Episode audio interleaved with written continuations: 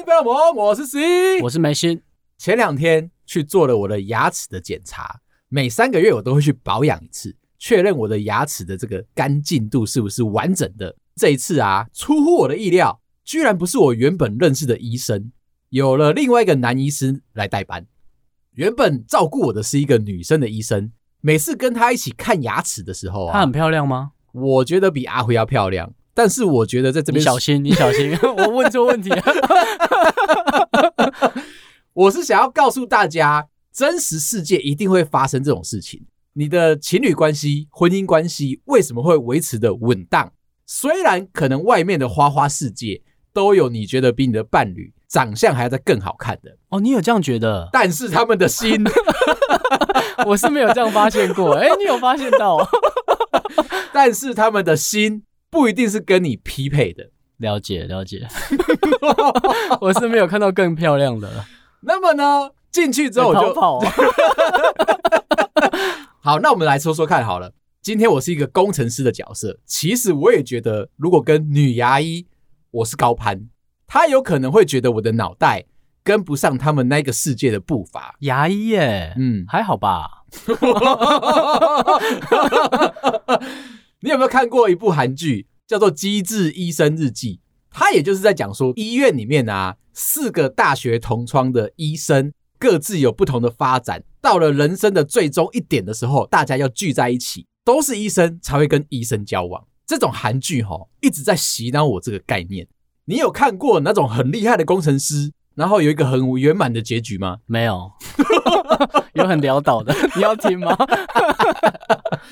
因为这些印象，所以会让我觉得认识了一个漂亮的女牙医，那个世界跟我没有关系。你会觉得她离你太遥远了。但是转过头回来看我们家阿辉啊，仙女姐姐，美，她离你很近，这样很近。我是说我们的心贴得很近。我在说什么，她懂；她在说什么，智商也是比较匹配的。我这样说没问题吧？高还是低？匹配就是差不多哦，可能她略高，这也是值得探讨的地方。不要在婚姻关系之中哦，去比较说谁对谁错，谁比较聪明，谁比较奴钝。你刚刚自己比的，你在那边，我掉进来了，在那边讲没在比的。那么呢，今天我原本预期我要去这个漂亮的女牙医那边弄牙齿，但身材好吗？身材我觉得还不错，一切的一切哈，都比你想象中的还要再高一个等级，一切都是美好的，一切都是美好的。不然的话，我不会去那边看牙齿。挑选医生有一些比较特别的特质，怕痛，那你会选择细心温柔的。如果你是男生，你可能会选说哪一边的异性女医生比较多的。至少当他长得等级比较高一点，被弄痛了，你是不是会忍耐？人都是这样哦，所以你的洗牙都是牙柱在弄吗？这天进去换了一个男医生出来，他的脸的表情哦，其实跟你差不多。有一点水泥水泥样，我在跟他聊天攀谈的过程啊，他是一副不想跟你认真讨论生活之间的大小事，当下就觉得说，是不是我们要掉入某一个回圈，费洛蒙的回圈？眉心如果笑不出来，一定是十一没有搞笑的太认真。我就用这个心态在跟这个男牙医聊天，就问他说：“哎，你们都怎么挑选特助的啊？”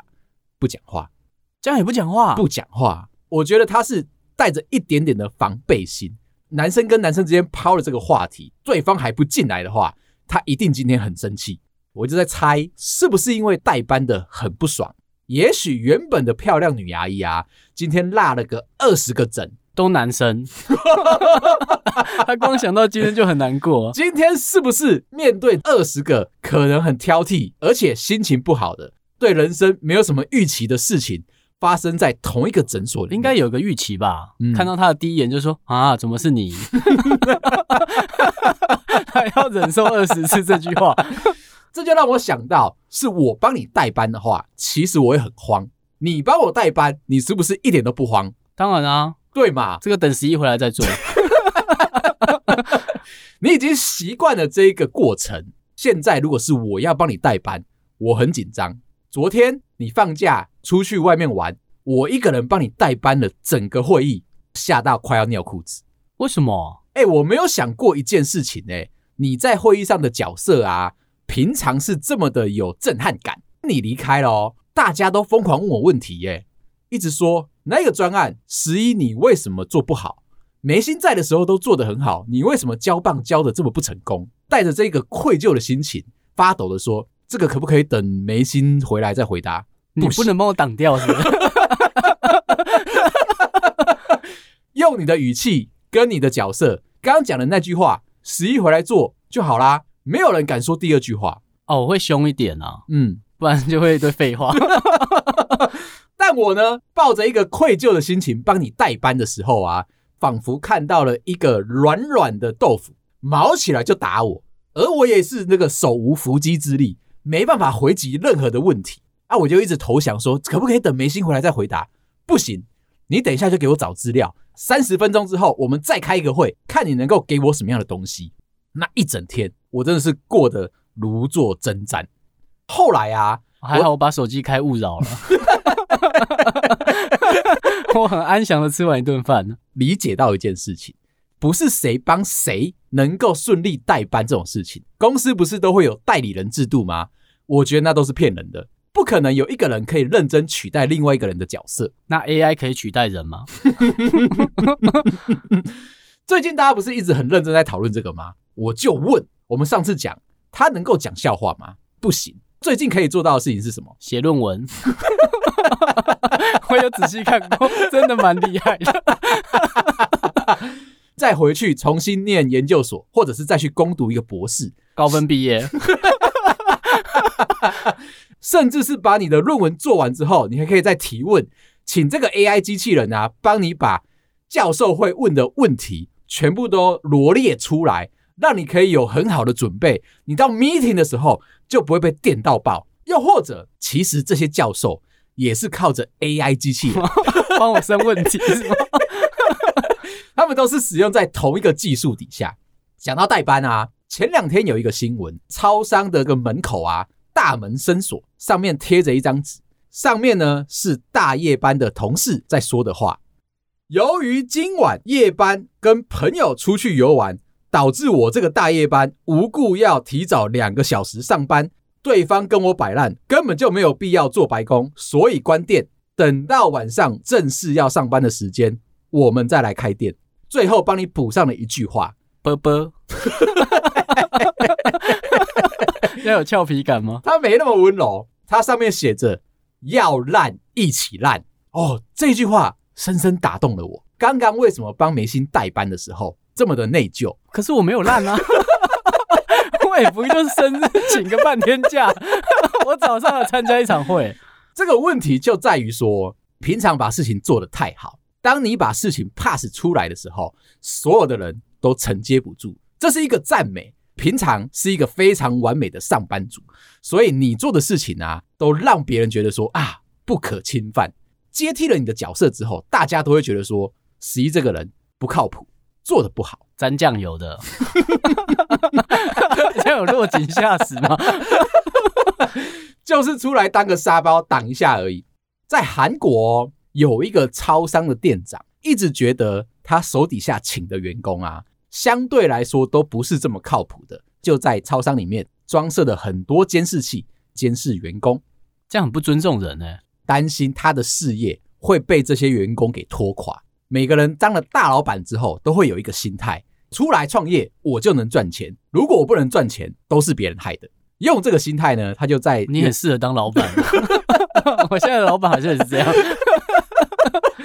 他们会觉得发想 idea、发想企业赚钱的目标是他们的作为，执行面有问题，是不是底下员工的错？底下的员工不争气，害得大老板不能够换新房、换新车，整个事业体就会毁灭。这个超商老板啊，也是带着这个心情，装了监视器在他的员工休息室里面，来了一个第一天上班的大夜班。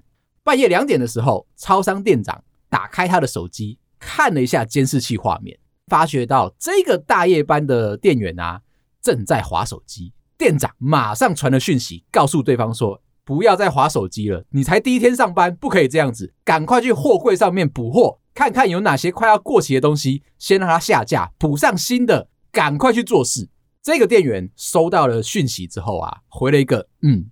十分钟之后，店员再回了下一个讯息：哎，店长，四十分钟之后我就要下班了，就做到今天。你现在马上过来给我代班。讲完哦，这个讯息再也就不回了。店长这个时候很惊讶，怎么会有这个小兔崽子啊，居然敢冒犯我的这个威名？是吧？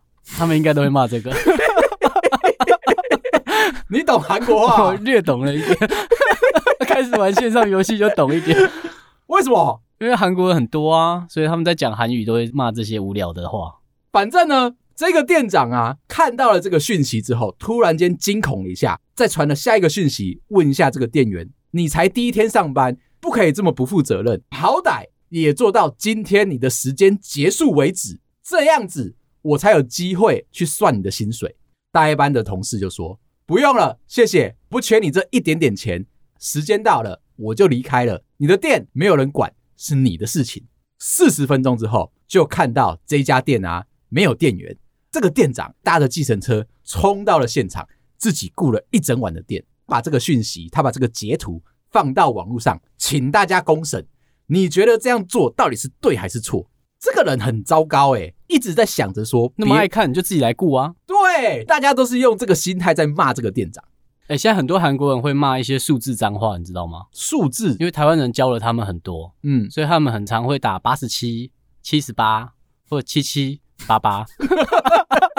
他们现在很会用这个骂人，他发现数字可以代表脏话，很方便，还不会被挡。再讲一个，我觉得有一点点关系的故事。国外呢，有一个男网友啊，分享了他从二零一五年开始啊，就得到了一个在家上班的夜班工作。主要是做资料输入，平常啊会收到一份包含了许多详细订单的一个 email，他就必须要在晚。等一下，你那个那天很大的牙医师的故事讲完了吗？我刚刚没有形容的这么详细哦。哎，是吗？我根据你给的线索套出来的答案就长这样啊。好，那我先补充一下，女牙医师不在嘛，所以男牙医师就进来帮我代班。刚刚讲到，我没办法逗他笑，所以他开始很严肃的、不停的在检查我的牙齿。那你知道牙医师在检查的时候会讲一个咒语，比如说一号牙齿几分，二号牙齿几分，这样不停的敲敲敲、敲敲敲。其实我已经感觉到他的手路啊带着情绪，最担心就是这件事情。他拿锤子是吗？带着情绪在上班，这件事情就有违你的专业嘛。我身为一个患者，我已经感觉得到他不耐烦，敲的时候真的是大力的那一种。后来他告诉我：“十一先生啊，你的牙齿看起来都一切正常，但是你要小心，你的四颗智齿都没有长出来。”然后我就在想，我已经这么聪明了，那我智齿长出来，是不是这辈子会不得了？他就告诉我说：“啊，我的智齿已经呈现一个类似水平的方式，你要拔掉的话，一定要快，因为其实过了二十五岁之后，你再拔智齿。”对它的复原跟你的脸型修复啊，一点帮助都没有。那我就说，为什么还要再拔？他说，如果你不拔的话，最后最后会可能变成一个很严重的发炎，最后你还是要直接从神经上面抽掉。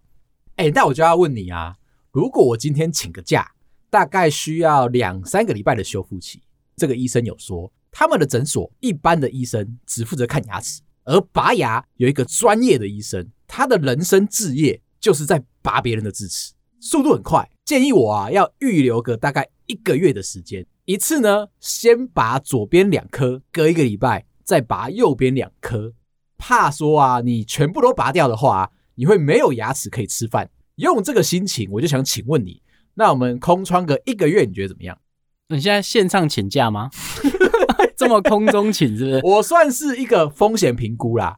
如果大家听到我的声音，你还是可以来录音吧，就是嗯啊，嗯 这样就一集了。如果我讲话一直闹哄，会不会让大家觉得有点不舒服？不会吧？如果真的需要就拔。你看前面讲的很严重，欸，诶很严重，发炎致死什么的。担心的不是我的身体，我担心的是我的大脑，智齿都没有长出来过。我们刚刚讲，如果它一次全部长出来的话，我的智商会不会突破现在的限界？为什么？刚才有讲到这个吗？我是有恍神啊？它是智齿，象征着它长出来是因为你代表有智慧哦。我以为是幼稚啊，拔掉你就成熟了。它是智商，有了智商，有了智慧，它就会顺势的长出来。但是拔掉就没有了、欸，这其实也是我困扰的地方。再加上一次把它全部拔掉的话，现阶段已经对我没有太大在脸型上面的改造的能力，只剩下讲话闹红这件事情啊。那到底可不可以请假啦？可以啦，可以哈，又没有业配，你有对不起谁吗？应该是没有吧。好，我讲回来，刚刚讲那个外国男网友的故事啊，应征到了一个晚上的工作，负责呢处理所谓的资料输入、业务订单这件事情。平常白天还有自己的工作，算是一个兼职的角色。得到这份工作的第一天，他就发觉到一件事：这个工作哦，可以使用软体来顺利的执行。但是这位朋友不懂怎么样写软体，所以他就花了两个月的薪水，找了一个软体设计工程师，帮他把整个套件都做好。接下来每天就是调卡连吹球，只要执行这个软体，他就可以去看电影或者是睡觉。他为什么要来坦诚这件事情呢？他现在已经失去了这份工作，不是因为他被抓包，只是因为他自愿离职。工作了长达五年的时间，都在不停的偷懒，用着很划算两个月薪水换来了这个软体，赚进了台币两百万。公司也不是笨蛋，花了四年的时间呢，还不笨，还不笨。公司花了四年的时间哦。设计出来的另外一套软体取代了他的工作，暂时之间，这位外国男网友啊，他就失去了他的工作。可是公司有跟他说，随时欢迎你回来应聘任何的正职工作。偷懒的这五年当中啊，甚至有了两次加薪的机会。从这个角度，你就知道，我们要认真的上班的话，你一定要去兼差别的工作。我是在说，吼，平常上班。很多时候都是已经有一个既定的框架跟印象，你再怎么样努力，可能大家都不觉得你是一个厉害的人物。不论你怎么样认真的上班，都已经把你放在某一个 ranking 里面。再来跟你讲，跟阿辉亚的定情，其实不只是月老这件事情，而是拔智齿的一个事件。阿慧觉得终身都要跟我在一起的一个想法，也是去找那个内内很大的医生吗？很久很久以前，真的确定要接在这后面聊吗？我觉得你会有生命的危险。不会啦，我们现在在发展的这些故事啊，都已经有先跟阿辉亚报备。他说 OK，他真的知道那个是 女医师的内内很大吗？当然，他不会知道说整个故事的全貌。他是不是被骗啊？因为你刚才讲的那些条件讲完啊，我收敛的结果应该就是这样，是对的吧？嗯，不要太在乎阿辉亚的想法。这个节目还是我们两个人的嘛，他的想法有时候很重要，但是现阶段呢，我觉得我们在讲我跟他的定情这件事情啊，是浪漫的。OK OK，好，你讲，你讲，你讲，他不生气就好。交往之后，两个人在生活上面跟感情上面还有一些摩擦嘛。有一天，阿慧啊牙齿有点痛，他就必须要去找牙医，找了大医院、小医院，这些医院的诊所医生都告诉你。智齿一定要拔掉，看起来已经开始发炎，很严重。他的牙齿呢，长得有一点点水平，势必一定要麻醉一个小时才能够把这颗牙齿拔出来。阿慧是一个很怕痛、很怕痛的人，而且他容易晕针哦。叫他去做健康检查，他是没办法把手伸出来，坐在那边给护士抽，必须要躺平，不能够看到任何的针戳进去他的身体，血流出来那个画面，他会崩溃。那如果护士拿刀子呢？我改用放的，就可以从上述的故事知道啊，他是一个很纤细、很柔弱的人。要他把牙齿张开来啊，然后弄个一个小时，然后打麻药，对不对？他一直都是很担心、很担心。这个时候，身为他的完美的男朋友，你敢说是你拔的？你试试看，又是绑在门上，是不是？咻的一声就好了，是不是？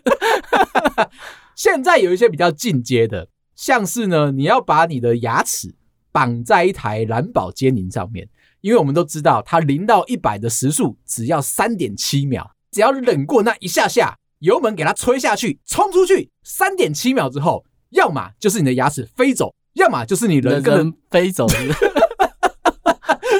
它是不是一个很有效的拔牙齿的方式？开门你还会在那边？难的是拿到那台蓝宝坚尼。所以你说开一些日系的品牌还拔不掉是不是？你可以开快一点，真的要跟着跑是，是？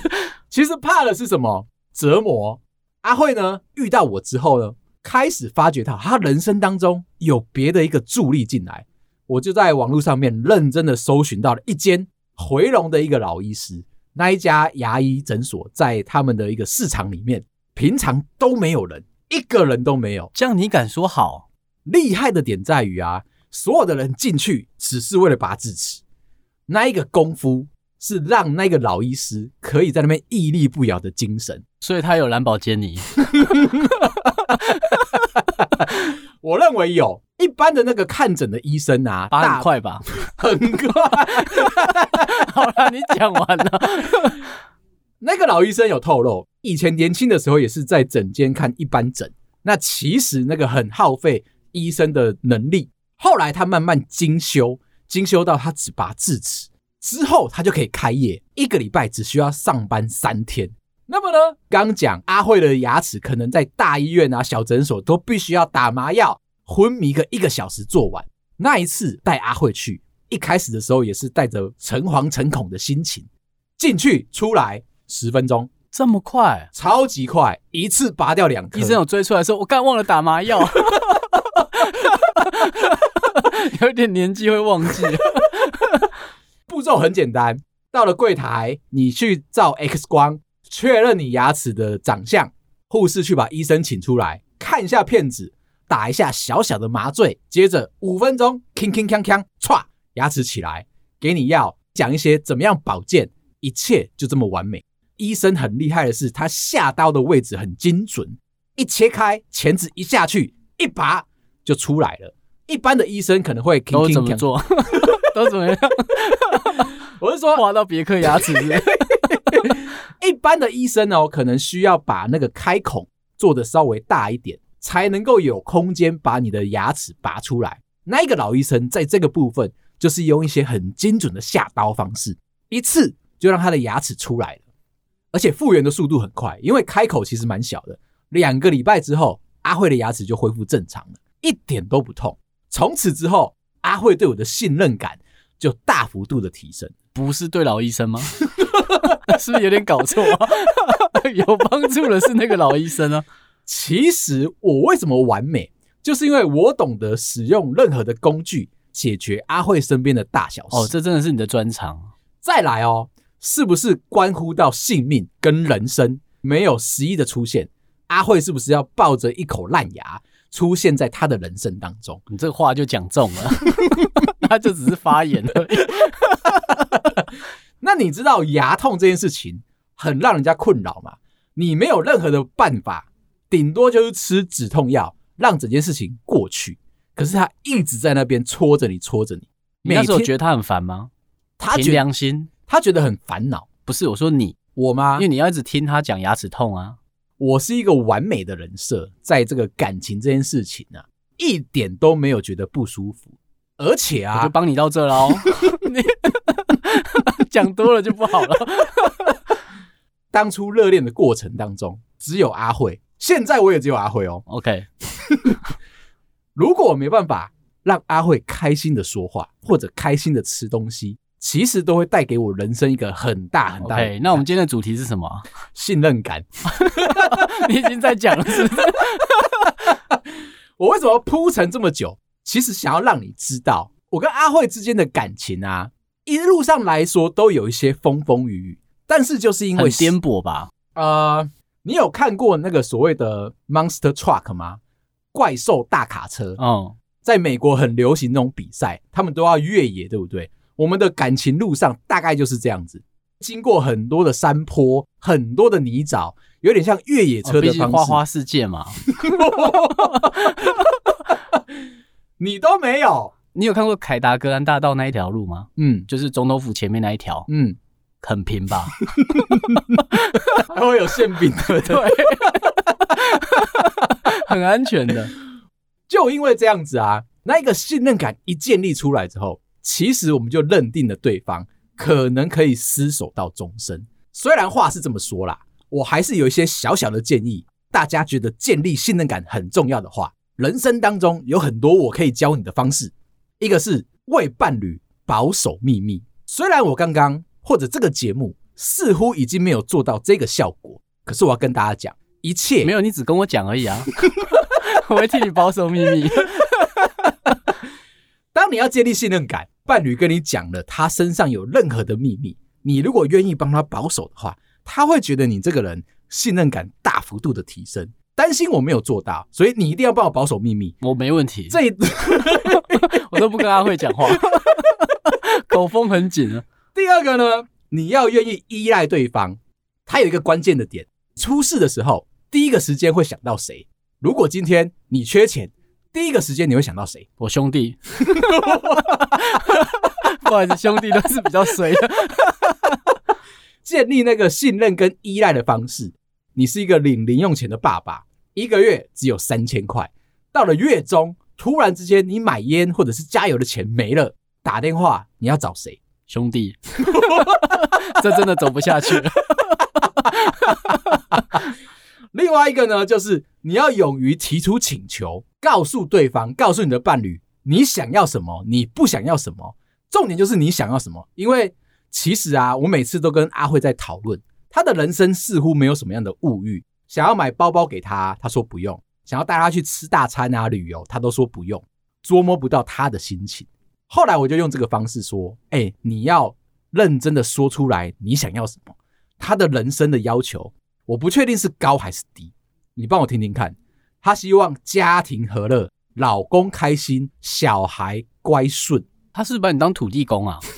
去拜拜不是都这样讲吗？阖家平安是不是？对啊。第三个是勇于跟对方说不，这个真的是很困难的一个点。对于我而言啊，我很难对阿慧说不，有点担心，只要跟他说我不要，我们就会吵架。那个心情是这样。不敢忤逆阿慧，我今天要买一栋房子，你跟他说不，那你们可能就会分手。我今天想要买一台车子，你跟他说不，他也有可能会跟你分手。那你跟他说你想去看女牙医，他说不，你会想分手吗？其实蛮接近那个要求的。你会敢对你老婆说不哦？就不喜欢就说不要啊？是哦，为什么一定要说要？你不觉得你们会吵架吗？会啊，那宪兵就跑出来。不要吵架，不要吵架。那你们信任感真的很高诶。我甚至觉得啊，刚刚我们讲的那几点发生在同事之间也是可以用得起来。第一个，我们刚刚讲，你会为同事保守秘密，像你就保留了我非常多的秘密，很多。桌子下面还有藏一些鼻屎，没有。不要误导大家，我现在真的是一个很干净、很干净的男生。如果今天有任何的鼻孔的产生物，我都会把它抹在卫生，我再放在线洞给大家看，这样会玩得太绝吗？我还是在这边热烈的提醒大家，你要送一个男生礼物，鼻毛刀一定是第一个首选，不要害怕对方会觉得冒犯，很冒犯。为什么不会啊？你嫌我鼻毛太长了？看到有男生鼻毛在那边飘的时候。你是不是就会忍不住没办法跟他聊天呢？对，那你一定一直飞，好可怕哦！不送给他，这辈子他都不会意识到他的鼻毛露出来，或者他觉得那个是无所谓的。那如果同事的牙齿有菜渣，嗯，那你会好意思跟他说吗？我觉得那个就是可逆，不能变成你们之间的秘密吗？他是啊，肯定是让他一直拿着那个菜渣到处的移动。他如果是我的同事，他的人生没有任何的亮点，大家在跟他聊天的时候只会聊公事，不会关心他。但他现在鼻毛露出来了，菜渣也在牙齿上面了，眼屎眼屎也要，这应该是一个 set。你说礼拜一的一大早吗？对，所有的人看到他都会觉得哦，我知道了一件不得了的大秘密，我要不要跟他讲？告诉了他，我们之间的信任感就会完全消失。不跟他讲，你们两个保有一些小小的火花在生活当中，就有保守秘密的感觉。然后你一定会去到下一个吸烟的场所，告诉身边所有的人：“哎，你知道那个 W 哥啊，今天刚睡醒哦，早上来吃菜包。”担心的其实是你有没有制造话题在你的人生当中，有趣的事情出现了，有趣的人出现了，你要把它谨记在心，然后当成一个八卦，疯狂的讲给大家听。再来，我跟你讲，你愿意依赖对方。今天你出事的时候，第一个打电话是给同事，他一定可以帮你稳妥妥的处理你身边所有的事情。像你就比较有一点拘谨，出事哦，你都知道不要打电话给我。有可能我在电影院，有可能我在做别的事，吃大餐，你都知道不要打电话给我。其实我心里面是难过的。为什么？你没有依赖我，为什么要两个都出事？好，今天就先聊到这边。如果你喜欢我们的话，麻烦到各大收听平台帮我们五星点赞、订阅、留言、加分享，感谢大家，拜拜，拜喽。